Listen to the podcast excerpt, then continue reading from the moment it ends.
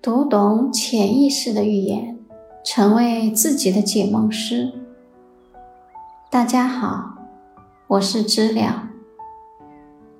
今天我们开始第六讲：梦能预示未来吗？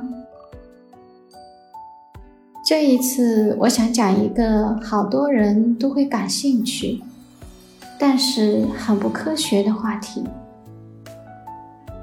这个话题就是梦和预言，或者说预言性的梦。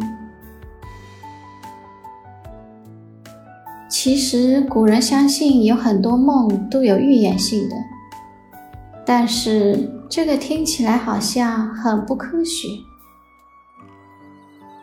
梦怎么可能知道未来要发生的事情呢？不过从某种角度上来说，我们也可以说，这也没有什么不科学的，因为梦就是人用原始认知这么一种方式来进行认知。所以它也是一种思考，只不过它是一种形象化的思考，是用形象来认识世界。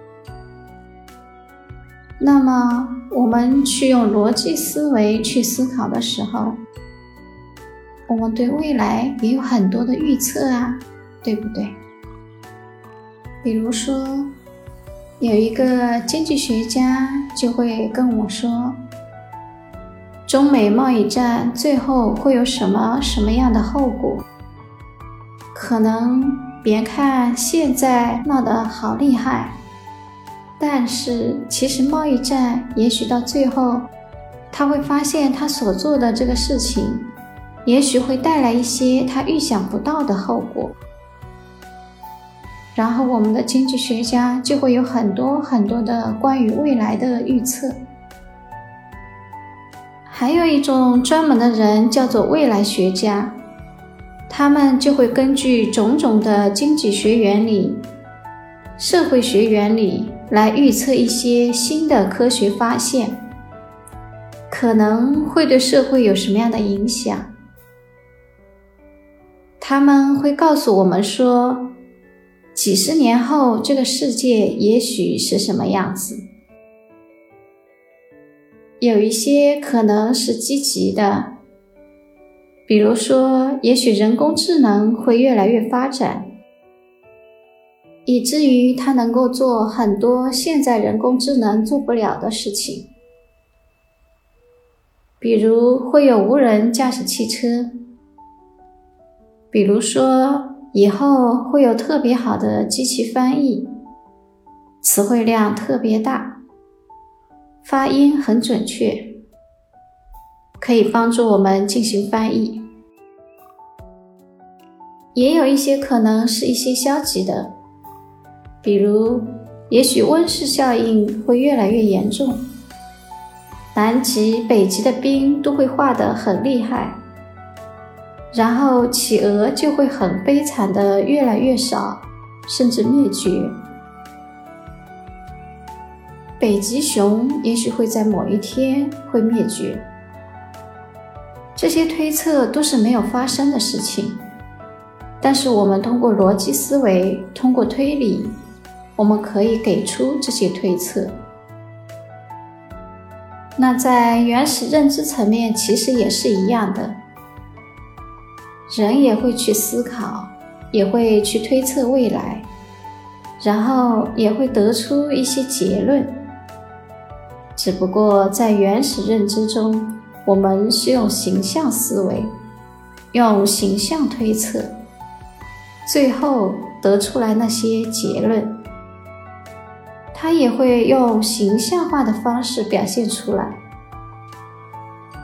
什么是形象化的方式呢？当然，有一些是比较专业的形象化方式。像写科幻小说、拍科幻电影，还有有一种心理学方法叫做意象对话。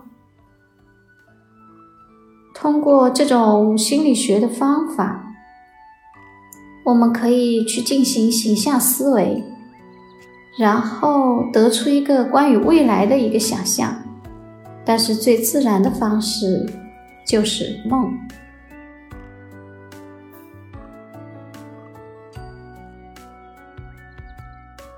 其实很多人在做梦的时候，他其实也是在做这个工作。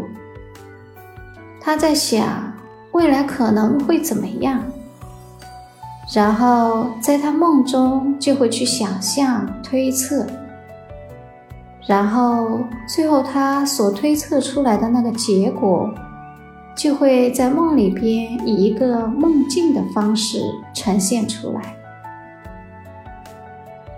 于是就会梦见一件未来的事情。如果他推测的准确，也许在他未来的某一天就会发现这件事情真的发生了。